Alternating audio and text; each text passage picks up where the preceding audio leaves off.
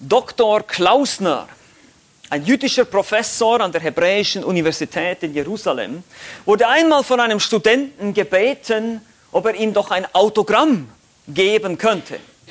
Seine Antwort war, tut mir leid, heute ist Schabbat. Nun, der Talmud lehrt, dass zwei Worte nacheinander geschrieben Arbeit sind. Deshalb kann man am Schabbat kein Autogramm geben. Das ist ein sehr gutes Beispiel für Gesetzlichkeit und Traditionen der Pharisäer des ersten Jahrhunderts. Viele von ihnen leben weiter in diesem Kommentar, dem Talmud oder auch der Midrash, diesen ganzen jüdischen Kommentaren zum Alten Testament. Und so gibt es auch heute noch im Judentum viele Regeln, gerade auch was den Schabbat, was den Sabbat betrifft. Zum Beispiel darf man am Sabbat kein Licht oder Feuer anzünden, deshalb zum Beispiel auch keinen Fahrstuhl per Knopfdruck bedienen. Dies führt, und ich war selber da in Israel, ich habe das auch mitbekommen, dies führt zur sogenannten Sabbatschaltung eines Fahrstuhls. Das heißt, er hält dann automatisch in jedem Stockwerk, sodass ich eben nicht den Knopf drücken müsste, was eben Arbeit wäre. Ja, wir lachen ein bisschen darüber, über solche Dinge, aber das ist eigentlich eine ganz traurige Angelegenheit. Das orthodoxe Judentum immer noch bis heute steckt in diesen Gesetzlichkeiten, in diesen Traditionen, in dieser toten Religion fest, weil sie ihren einzigen Retter, den Messias, Jesus Christus, abgelehnt haben. Und warum taten sie das? Nun, weil er nicht in ihr Schema passte, weil er eben nicht diese Gesetzlichkeiten, diese menschengemachten Regeln eingehalten hat, sondern Gott selbst war, der in diese Welt gekommen ist. So schreibt zum Beispiel die Süddeutsche Zeitung in einem Artikel aus dem Jahre 2016 zum Thema Judentum und Digitalisierung, ganz interessant, folgendes Zitat. Einen Stuhl 20 Mal hochzuheben sei keine schöpferische Arbeit und damit nicht verboten am Sabbat. Aber sogar einen Buchstaben zu schreiben, das ist nicht erlaubt, denn ein Buchstabe ist ein Gedanke, ein Bild und ein Symbol. Wir dürfen auch kein Feuer oder Licht oder Wärme erzeugen am Sabbat. Nun, der Artikel geht da noch weiter und geht darauf ein, zum Beispiel, dass eben am Sabbat auch WhatsApp oder Texten nicht erlaubt ist, weil das ja eben das Betätigen einer Lichtquelle ist und dann eben auch Buchstaben beinhaltet. Und eine gute Sache hat das orthodoxe Judentum. Die orthodoxen oder die strengen Juden machen wenigstens einmal die Woche Detox von ihrem Smartphone. Aber sonst sehen wir einfach, wie viele Gesetzlichkeiten zu diesen Regeln führen, die nichts, aber wirklich gar nichts mit der Heiligen Schrift, mit der Bibel zu tun haben. Gott wollte nie, dass der Schabbat eine Bürde, eine Last ist für den Menschen. Es sollte ein Tag der Ruhe sein von der Arbeit, von der Arbeit, mit der man Geld verdient. Das heißt nicht, dass eben der Sabbat eine Ausgangssperre war oder irgendwie sowas.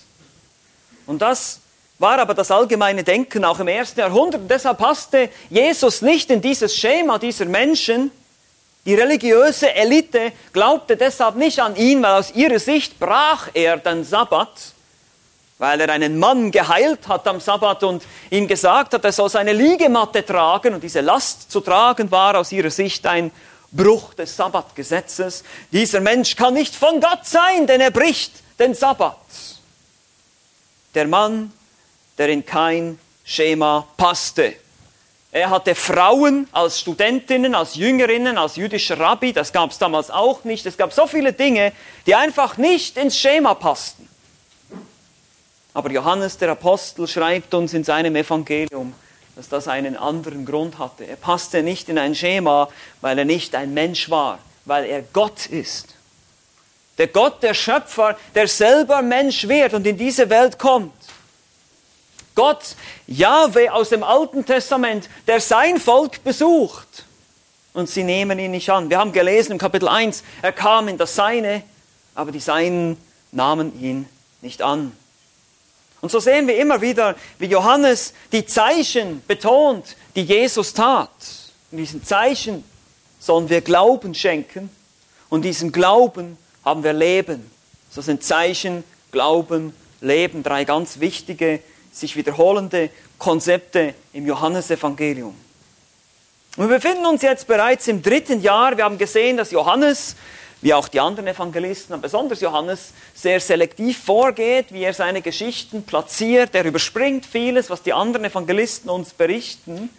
Und wir befinden uns jetzt hier im Kapitel 7 Bereits in der Zeit, die man als die späte jüdische oder den späten jüdischen Dienst bezeichnet. Er hatte einen längeren Dienst im Norden, in Galiläa, rund um den See Genezareth. Kapernaum war so quasi seine, seine Basisstation, eben auch andere Sachen. Wir haben gesehen, in Kana gab es ein Wunder und so weiter. Da, da war sein Dienst. Und jetzt sehen wir die Konzentration auf den Süden, vor allem auch an den jüdischen Festen, insbesondere hier im Kapitel 7 am Laubhüttenfest, das im September Oktober stattfand, im Monat Tishri. Passt ja ganz gut, wie schon gesagt, hier im September, Oktober befinden wir uns hier in diesem Kapitel.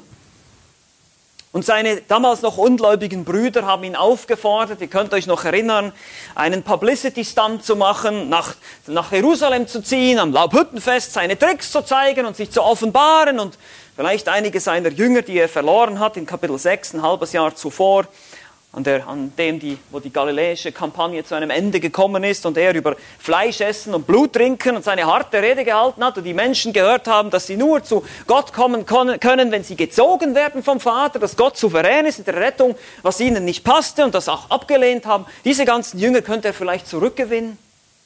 Aber Jesus, wie gesagt, passt in kein Schema.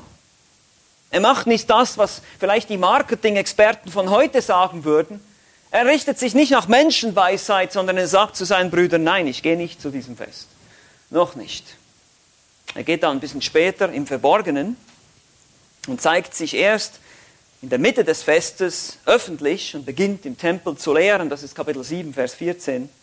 Und dies führt zur nächsten Kontroverse. Die haben wir auch angeschaut. Die obersten religiösen Führer staunen erst einmal darüber, woher dieser einfache Zimmermann all dieses Wissen hat. Sie beurteilen ihn falsch. Das Volk versteht ihn nicht und die jüdischen Führer regen sich über ihn auf. Immer Ärger mit Jesus. Könnte man hier auch einen Titel machen über dieses Kapitel. Egal wo Jesus hinkommt, es gibt immer Trouble, es gibt immer Probleme, es gibt immer Schwierigkeiten. Vielleicht haben sich die Jünger auch langsam gefragt, was, was wird das eigentlich? Überall, wo wir hingehen, werden wir nur angefeindet, in einer Tour. Als Jesus dann schließlich noch Bezug nehmend auf das jüdische Ritual des Wasserausgießens am letzten Tag des Festes sich selbst zur Quelle des lebendigen Wassers macht und sagt, ich bin die Erfüllung dieser alttestamentlichen Verheißungen, war die Aufregung komplett und die Kontroverse geht in die dritte Runde. Und das ist unser Predigtext für heute, meine Lieben. Johannes Kapitel 7, die Verse 40 bis 52, bis fast zum Ende des Kapitels.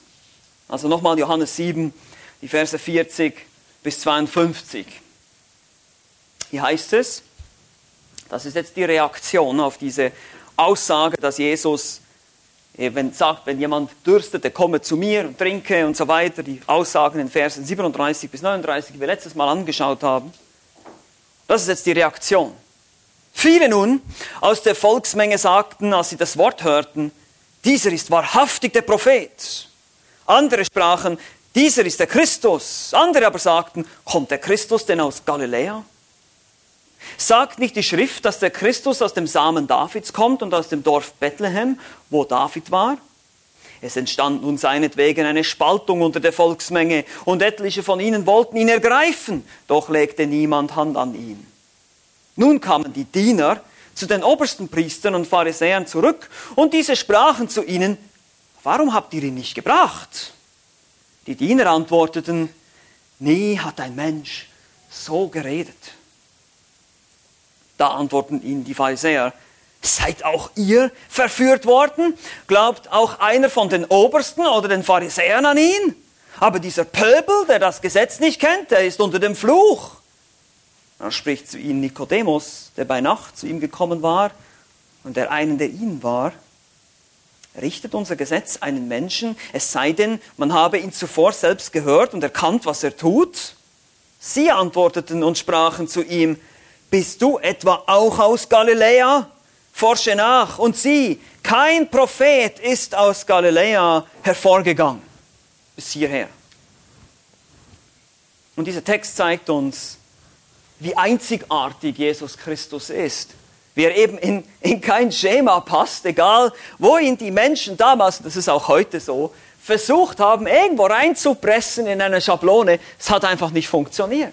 Passt einfach nicht rein in unsere Tradition, in unsere Kultur, in unsere Erwartungen, die wir haben an einen Messiaskönig. Ja, der soll doch mal das machen, der soll doch mal dieses. Das ist heute doch auch so. Ja, warum macht denn Jesus nicht das? Warum machen denn die Christen nicht jenes? Warum hat denn Gott nicht das ganze Elend schon lange beendet? Warum lässt Gott all diese Kriege zu und all diese blöden Ausreden?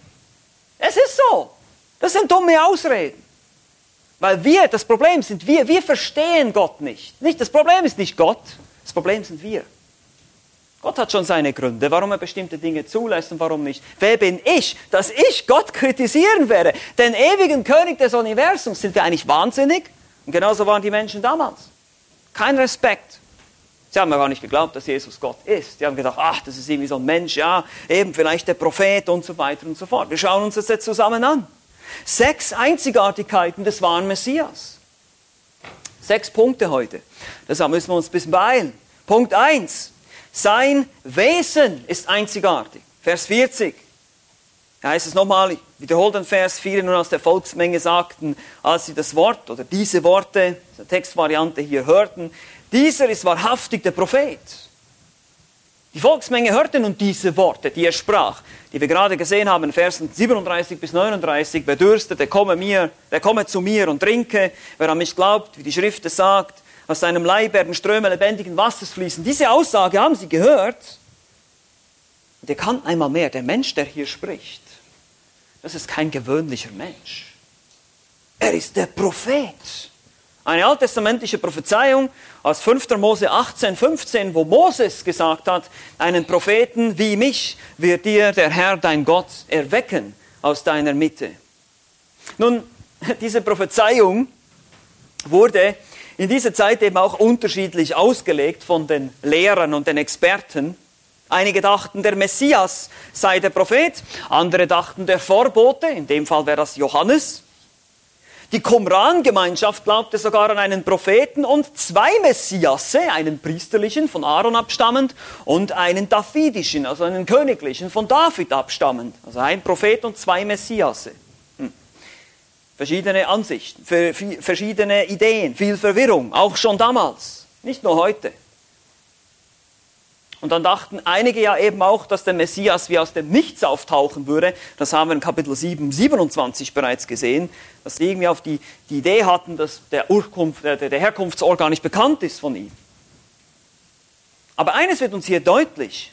Jesus war durchaus nicht ein normaler Mensch. Er war definitiv eine, eine Person von dem Kaliber eines Moses einem Propheten wie mich, wie Moses gesagt hat. Er speiste 20.000 Menschen mit Brot. Und jetzt hat er gesagt, ich bin die Quelle des geistlichen, des lebendigen Wassers für euch. Meine Lieben, eine solche Aussage ist Blasphemie, wenn du selber nicht Gott bist. Du kannst nicht sagen, kommt her zu mir alle und trinkt, wenn ihr dürstet. Ich bin die Erfüllung all dieser Verheißungen im Alten Testament. Ich gebe euch das wahre Himmelsbrot. Diese Aussagen, die kannst du nicht machen, wenn du nicht Gott bist. Und wenn du sie machst und nicht Gott bist, dann lästerst du Gott. Dann wäre Jesus ein Wahnsinniger gewesen. Sondern vielmehr, er ist der Prophet. Jesus hatte seine Zeugnisse abgelegt, seine Werke bereits getan. Er hat gezeigt, wer er war. Er bewies, wer er war. Und hier müssen wir vielleicht mal ein bisschen innehalten und überlegen, das Christentum nicht immer von der negativen Seite angehen. Für euch, die ihr vielleicht hier seid, die ihr noch Kritiker seid und kritisch seid und denkt, da kann denn das wahr sein, das Christentum? Ja, wo sind denn die Beweise? Lasst uns mal das von der umgekehrten Seite anschauen. Lasst uns mal sagen, ja, ist es denn überhaupt möglich, dass es falsch ist. Weil das ist nämlich das beste Argument für das Christentum. Das beste Argument für das Christentum ist, das Christentum muss wahr sein, weil das Gegenteil ist unmöglich. Es ist unmöglich. Warum sage ich das? Nun, überlegt euch mal das Folgendes.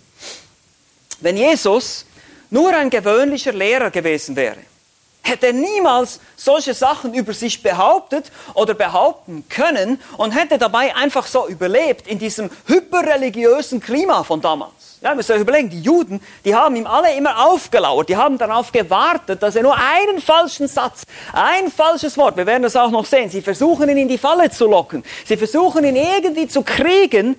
Wenn er nur ein normaler Mensch gewesen wäre, hätte er das nicht geschafft. Die haben alles, alles haben die dran gesetzt, um ihn aus dem Weg zu räumen. Aber seine Wunder, die waren einfach zu überzeugend. Seine ärgsten Feinde konnten seine Wunder nicht widerlegen. Also die Frage, die wir uns stellen müssen, wenn es um die Wahrheit des Christentums geht, ist, ist es überhaupt möglich, dass es nicht wahr ist? Die Antwort ist nein. Es ist unmöglich, dass es nicht wahr ist. Es muss wahr sein. Und das sehen wir auch hier, diese Leute, der, dieser ist, der muss der Prophet sein, es geht gar nicht anders. Nun, das ist sein Wesen, das ist einzigartig. Nun geht es weiter hier. Zweitens, seine Herkunft ist rätselhaft. Einmal mehr, Verse 41 bis 44, geht die Diskussion weiter hier. Andere sprachen, dieser ist der Christus. Andere aber sagten, kommt der Christus denn aus Galiläa? Sagt nicht die Schrift, dass der Christus aus dem Samen Davids kommt, aus dem Dorf Bethlehem, wo David war? Es entstand nun seinetwegen eine Spaltung unter der Volksmenge und etliche von ihnen wollten ihn ergreifen. Einmal mehr wollen sie ihn schon wieder ergreifen. Es ist unglaublich, wie oft das vorkommt hier.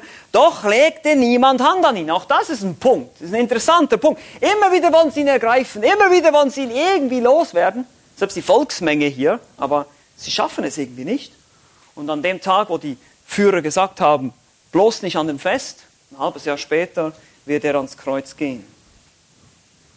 Wie gesagt, hier der Christus ist eine andere Erwartung. Sie dachten wohl eben, dass Johannes der Täufer der Prophet gewesen sei und er ist jetzt eben der Christus. Aber bitte denkt daran, hier ist wahrscheinlich eher eine, eine politische Vorstellung, dieses Messias-Denken, der uns vor den Römern, von der Unterdrückung befreien wird, wahrscheinlich eher im Hintergrund. Aber dann geht die Diskussion weiter. Kann er denn wirklich aus Galiläa kommen? Ich dachte, die Prophezeiung sagt, er kommt aus Bethlehem und ist ein Nachkomme Davids, aus dem Dorf Davids. Nun, Unrecht hatten sie ja damit nicht. Jesus war ja in Bethlehem geboren und kam aus der Linie Davids. Das sehen wir schon im Propheten Micha, Kapitel 5, Vers 2. Aber bedeutet das denn, dass er sein ganzes Leben lang nie umziehen darf und woanders wohnen darf? Weil er da geboren ist und da, da kommt und jetzt wuchs er eben halt in Nazareth auf, in Galiläa. Einmal mehr kann man sehen, dass die Juden einfach uninformiert waren über ihre eigenen Prophezeiungen. Verwirrung diesmal nicht aufgrund von Mythen, so wir schon gesehen haben, die Mythen, dass Jesus von nirgendwoher irgendwie aus dem Nichts kommt, sondern hier jetzt einfach unsorgfältiger Schriftkenntnis. Er wird aus Bethlehem hervorgehen, klar heißt nicht, dass er für immer da bleibt, sein ganzes Leben lang. Und dann haben sie auch keine Kenntnis von seiner Geburtsstory hier oder gar Ablehnung. Zum Beispiel Matthäus in seinem Evangelium ist überzeugt, dass Jesus auch in einem gewissen Sinne als Nazarener im Alten Testament prophezeit wurde. In Kapitel 2, Vers 23 äh, sagt Matthäus, er wird Nazarener genannt werden und die meisten Ausleger sind sich hier einig, es gibt keine Prophezeiung, wo das wörtlich gesagt wird, er wird Nazarener genannt, aber es geht darum, dass er eben aus einem unbedeutenden, aus einem sozial, sag ich mal, äh, niedrigen Stand kommen würde, einem verachteten Dorf, eben Nazareth. Ja, kann denn was Gutes kommen aus Nazareth, hat Nathanael gesagt. Genau das wurde eigentlich auch prophezeit in gewissem Sinne, zum Beispiel in Jesaja 53, Vers 3 und anderen Stellen wird deutlich, dass er aus einem unbedeutenden Hintergrund kommt. Dass, wir nicht, dass er eben nicht ein großer Herr sein wird auf einem weißen Schlachtross und der irgendwie ein Riesenheld sein würde, sondern eher unscheinbar. Und dann kam es wieder zur Spaltung, heißt es hier. Und wieder einmal mehr wollen sie ihn, wie gesagt, ergreifen. Jesus bringt entgegen der Meinung der auch heutigen landläufigen Meinung nicht Frieden auf Erden.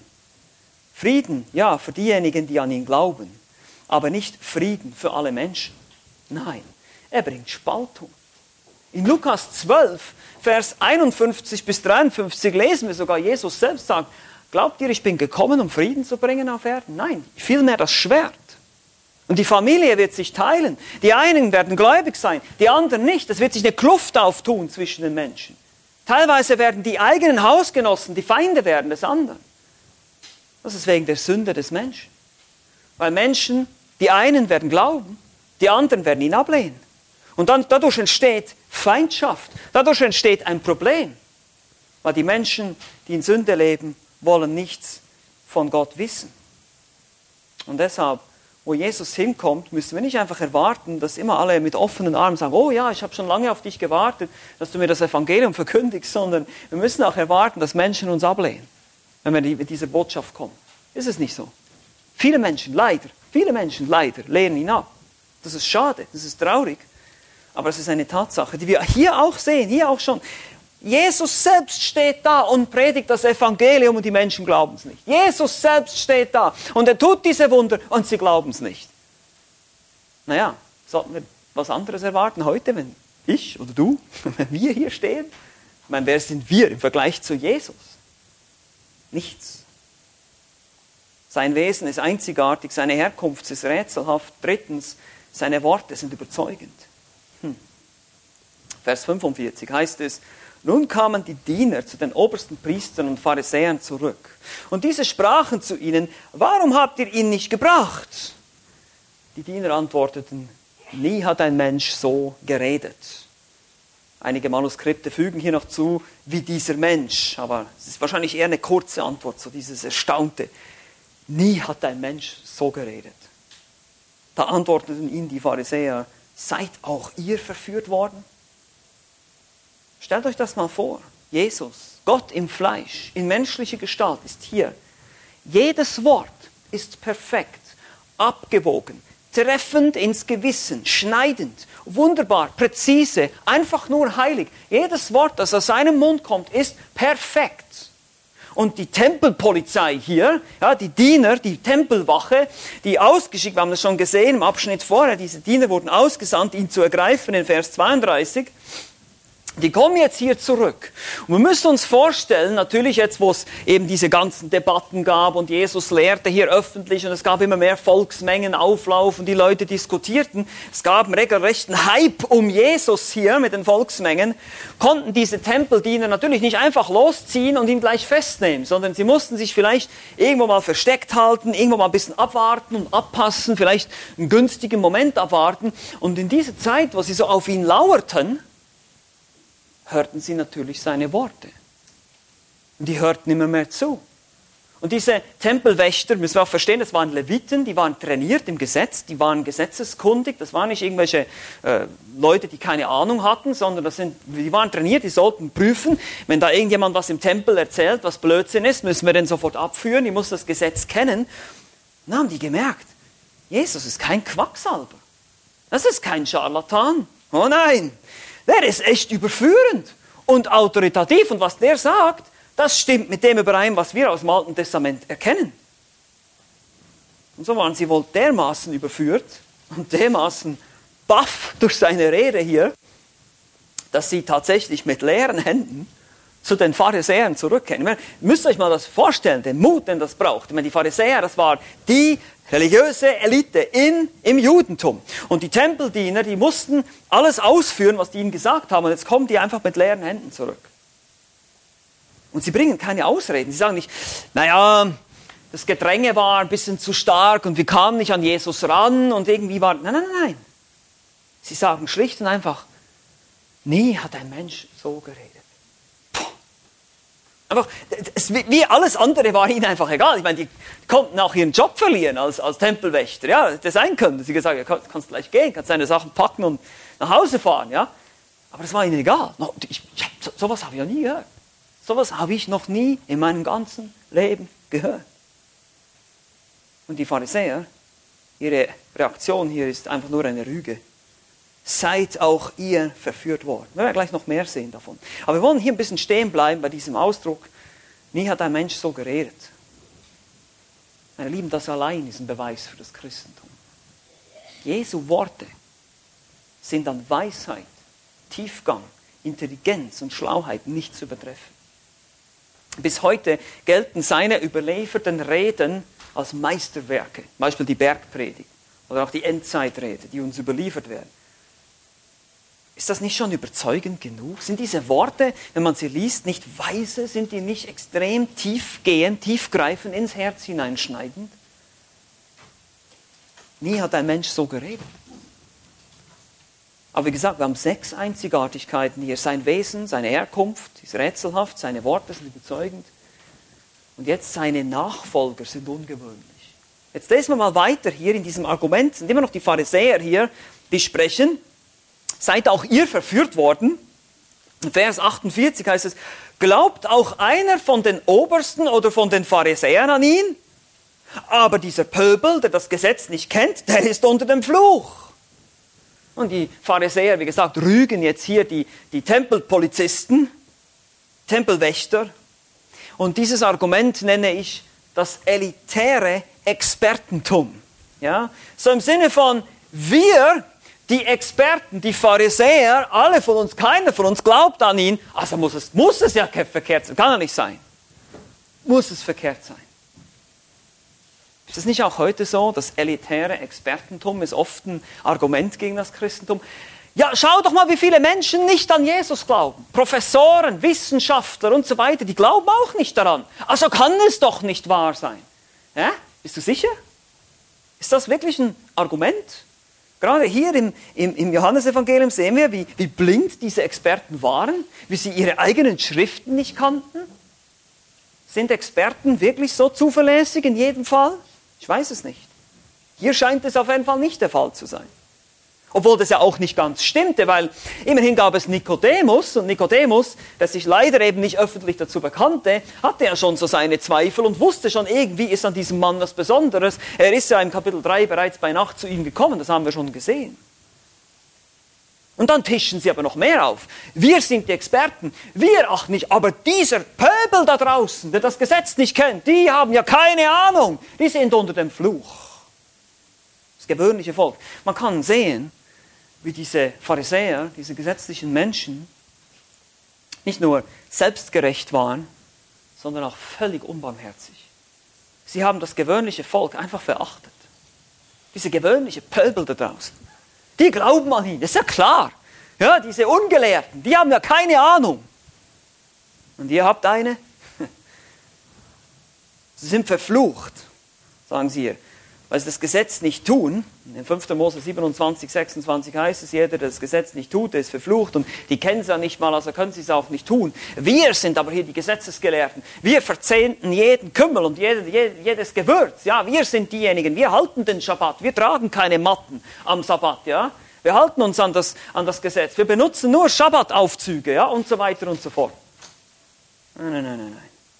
Es gibt hier so viel Ironie an dieser Stelle. Diejenigen, die dachten, sie seien die Experten der Religion, sind die Menschen, die sich total irren und die Menschen da draußen, die sie verachteten, der Pöbel, die gewöhnlichen Menschen, das sind diejenigen, die zumindest ein bisschen mehr Erkenntnis hatten. Zumindest sagten sie schon, kann es sein, dass er der Prophet ist oder, oder der Messias? Ja, wer, wer solche Zeichen tut, der muss doch der Messias sein. Ja, und diese Überlegung war ja gar nicht so blöd. Die war sehr gut. Aber die Pharisäer, die wollten es äh, die wollten's einfach nicht sehen. Selbst die Tempeldiener. Niemals hat ein Mensch so geredet. Aber die Experten hier, sie waren einfach blind. Meine Lieben, das ist auch eine Warnung für uns heute. Religiöser Stolz. Laien verachten.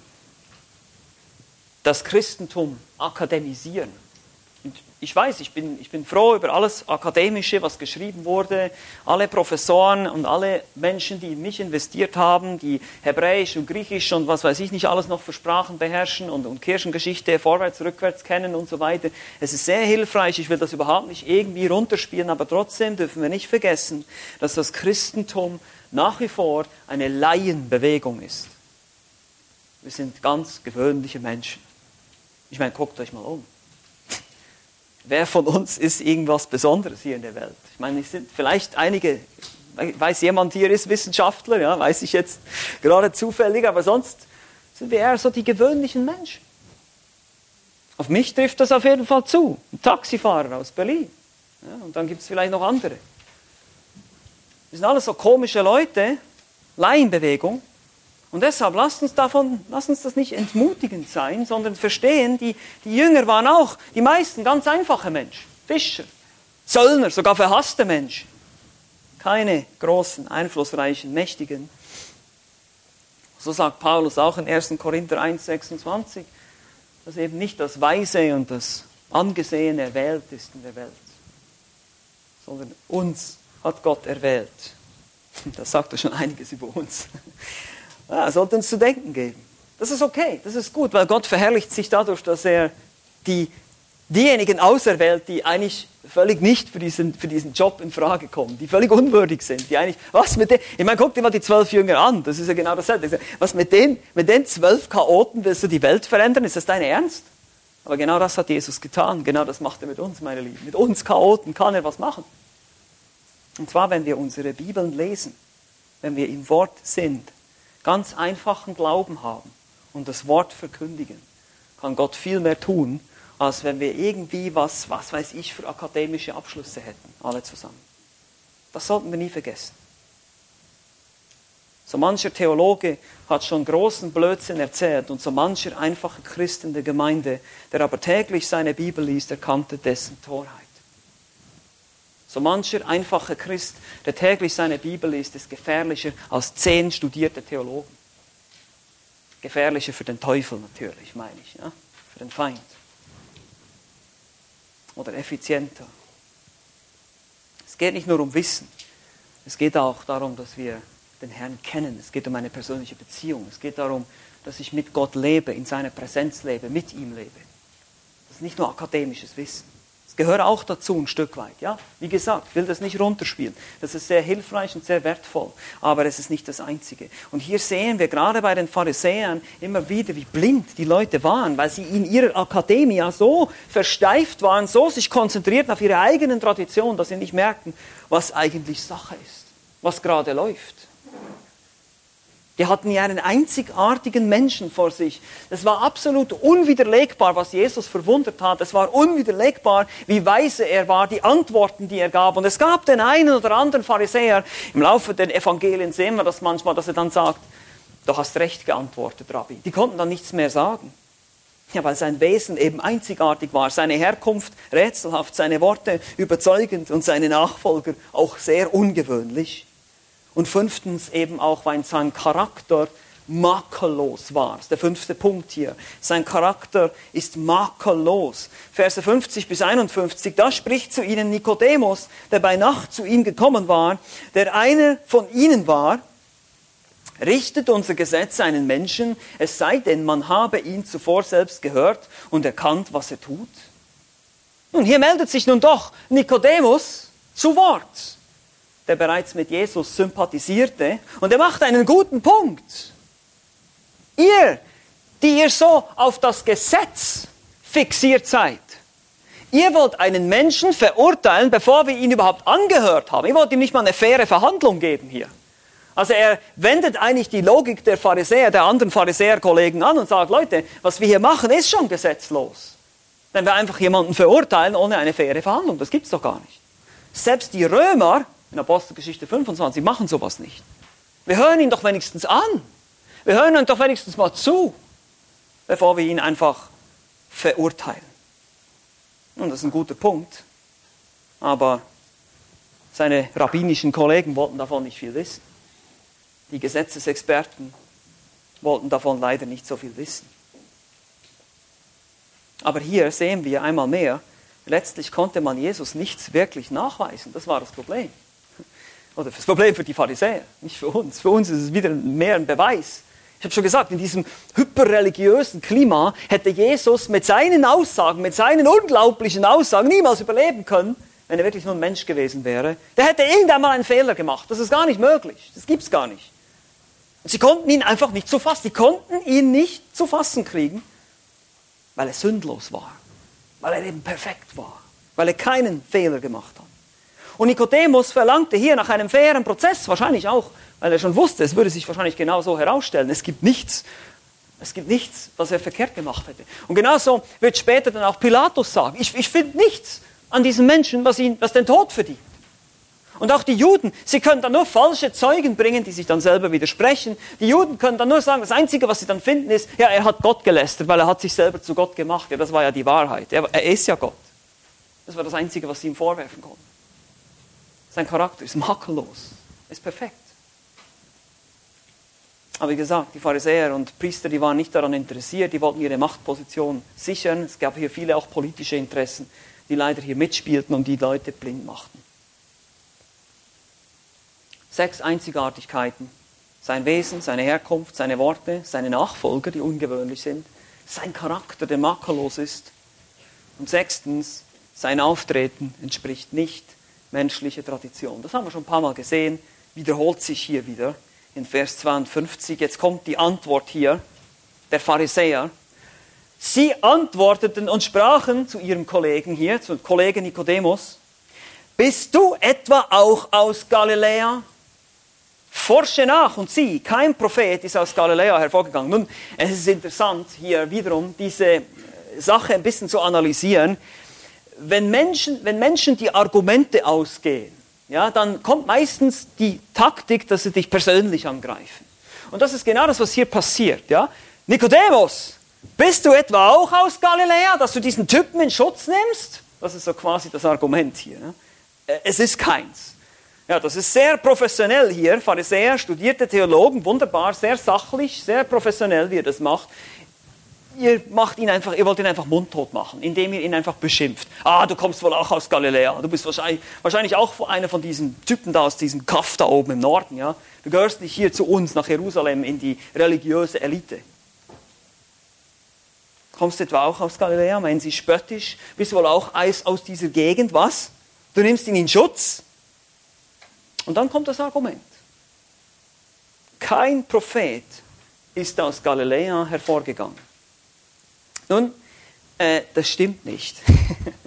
Und vielleicht habt ihr euch schon gewundert, warum wir Zweiter Könige in Kapitel 14 gelesen haben, heute in der Schriftlesung. Vielleicht habt ihr euch ein bisschen geachtet, dass da äh, ging es um den Propheten Jona. Zumindest der Prophet Jona heißt es eben in 2. Könige 14, er kam aus Gad Hefer. Und Gad Hefer ist im Norden Israels, im Gebiet Galiläas. Es gab also einen Propheten, der aus Galiläa kam, sogar aus der Nähe von Nazareth übrigens. Gad Hefer war wahrscheinlich nicht weit weg von Nazareth. Und Gelehrte denken sogar auch, dass die Propheten Nahum oder auch Hosea aus Galiläa stammen konnten. Also wiederum sehen wir hier auch dieses Argument ist überhaupt nicht professionell, das ist überhaupt nicht theologisch. Das ist einfach nur herangezogen. Ah, es gibt doch keinen Propheten, der aus Galiläa kommt, also gut, weg vom Tisch, kannst du vergessen. Es ging ihnen gar nicht um die Wahrheit. Es ging nicht um Fairness, es ging nicht um Gerechtigkeit. Man wollte hier einfach Nikodemus mundtot machen und man konnte Jesus nicht leiden. Wie schon gesagt, passiert uns heute auch, habt ihr vielleicht schon auch erlebt, wenn Menschen gegen das Christentum argumentieren und ihnen die Argumente fehlen, dann fangen sie an, euch persönlich anzugreifen. Du denkst wohl, du bist etwas Besseres. Hä? Oh, du denkst wohl, du bist besser als ich. Das ist doch kein Argument. Das, das ist einfach nur ein Angriff auf die Person. Das ist keine sachliche Debatte mehr, sondern dann sind haben wir den Raum verlassen, wo wir über Fakten sprechen, wo wir über Wahrheiten sprechen, wo wir über die Schrift sprechen, sagen, lass uns die Bibel aufschlagen und schauen, was wirklich Sache ist. Nein, es geht nur noch um persönliche Angriffe. Ich habe das auch schon erlebt, wo jemand mich dann so ein bisschen gefragt hat, ja, aber wie kannst du dir denn so sicher sein? Wie kannst du dir denn so sicher sein, dass, dass die Bibel wirklich wahr ist? Und dann habe ich gesagt, kann ich dir gerne erzählen. Dann habe ich angefangen mit den ganzen Argumenten, die es gibt, über die, auch über die Überlieferung der Schriften, die ganze Textkritik, Textforschung und so weiter und so fort, Ausgrabungen, Archäologie, all die ganzen Dinge. Und irgendwann hat er gesagt, ah, stopp, stopp, stopp, stopp. Jetzt fühle ich mich nicht mehr wohl. Ich fühle mich unter Druck. Ich wollte hier nicht missioniert werden. Dann sage ich, Moment mal, du wolltest doch wissen, warum ich so sicher bin. Seht ihr, diese, diese, diese Ausrede, dieses Ausweichen, dieses, ja, ich fühle mich nicht mehr wohl und ich will nicht missioniert werden, lass mich in Ruhe, das sind keine Argumente. Das sind keine Argumente, aber das passiert meistens, wenn die Argumente ausgehen. Warum ist es so? Weil es eben keine gibt. Es gibt keine guten Argumente gegen das Christentum. Gibt es nicht. Warum? Es ist die Wahrheit. Hallo. Es ist die Wahrheit. Amen. Amen. Genau. Das ist das Problem. Und deshalb kannst du kämpfen, solange du willst, gegen das Christentum. Du wirst es nicht besiegen. Seit 2000 Jahren wird es probiert. Es hat keinen Sinn. Die, die Pforten der Hölle werden die Gemeinde nicht überwinden, bis der Herr kommt. Amen. Amen, ganz genau. So ist es. Und das ist das Problem. Das ist das, was wir hier sehen. Und das ist das, was wir heute sehen. Ist es nicht so? Jesus ist einzigartig. Jesus ist die Wahrheit. Genauso wie er sagte, ich bin der Weg, die Wahrheit und das Leben. Wenn ein Mensch, wenn ein Mensch sowas sagen würde, der würde sagen, das ist unmöglich. Kein Mensch sagt so. Stellt euch vor, ich würde euch jetzt sagen, ich bin der Weg, da würdet ihr mich so, hoffentlich sofort hier runterholen. genau. Aber das ist, das ist der Punkt. Überlegt euch mal diese Aussagen, die Jesus gemacht hat. All diese all die Aussagen, die wir finden in der Schrift. Das ist einzigartig, das ist rätselhaft, das ist nicht einzuordnen. Jesus ist die einzigartigste und rätselhafteste Person der Weltgeschichte. Gehasst und doch verehrt, respektiert und verachtet, interessant und abgelehnt, mächtig und schwach, gekreuzigt und auferstanden. Jesus, der König, der Prophet, der Priester, das Opfer, der Retter, der Meister, der Richter, der Henker. Alles in allem, Gott das Wort. Er wurde Fleisch und wohnte hier und hat sich bewiesen. Das ist ein Axiom, das braucht man gar nicht zu beweisen, das ist so. Die Frage ist nur, glaubst du das? Weil wenn du es glaubst, bist du gerettet. Wenn du es nicht glaubst, dann bist du verloren. So einfach ist das. Ich möchte euch heute bitten, darüber nachzudenken, als Gläubige, als Christen, wie wunderbar, wie einzigartig, wie unglaublich, wie unfassbar diese Worte sind. Wie die Menschen schon damals damit gekämpft haben, wie es heute nicht anders ist. Warum das so ist? Weil Jesus eben einzigartig ist. Er ist Gott Mensch. Er ist der Gott, der Mensch wurde. Er ist Gott, der selber hier war. So etwas gab es nie wieder und wird es auch nie wieder geben, bis er wiederkommt. Und wenn du nicht glaubst, dann bitte ich dich, über diese Worte nachzudenken. So einzigartig, so unfassbar wirst du es niemals in einer anderen Religion finden, in irgendeiner anderen Philosophie. So was Perfektes, so was Vollkommenes an Weisheit wirst du nirgendwo finden. Du kannst einen Quervergleich machen, du kannst die ganzen religiösen Bücher mal anfangen durchzulesen. Koran, Veden und so weiter, die ganzen Sachen, Mythologien, nordische Mythologien, griechische Mythologien, all diese Dinge, Götter, die unmoralisch sind, die Halbgötter sind und sterben können und so weiter. Du findest niemals sowas wie hier in der Bibel. Niemals. Niemals. Und deshalb lasst uns darüber nachdenken. Warum glaubst du nicht, weil es gibt keinen guten Grund dafür. Amen. Lass uns beten. Herr Jesus Christus, wir danken dir, dass du einzigartig bist, dass du der Weg, die Wahrheit und das Leben bist, wie du es gesagt hast, und wir dieses Vorrecht haben, an dich glauben zu dürfen. Letztlich wissen wir, dass es nicht von uns kommt, diese Erkenntnis wurde uns geschenkt wie du einst zu Petrus gesagt hast, Fleisch und Blut haben dir das nicht offenbart, so ist es auch bei uns, Herr. Wir haben diese Erkenntnis nicht durch uns selbst gewonnen. Wir sind nicht besser als andere Menschen. Wir sind aber privilegiert. Wir dürfen verstehen, wer du bist. Wir dürfen erkennen, wer du bist. Du bist Gott, der Mensch wurde. Du bist Retter und Erlöser von uns. Ich bitte für diejenigen, die dich nicht kennen, die nicht an dich glauben, dass du ihre Herzen öffnest dass du dich erbarmst, dass du wirkst durch deinen Geist und Menschen rettest. Auch noch heute, du bist immer noch geduldig und wartest, dass sie eine Entscheidung treffen. Und ich bitte für uns, die wir dich kennen, dass wir ermutigt sind, dass wir gestärkt sind in unserem Glauben, wenn wir sehen, wie einzigartig, wie besonders, wie unvergleichlich du bist. Und deshalb können wir nicht anders, als dich einfach nur anzubeten, niederzufallen und dich zu loben und zu preisen. Amen.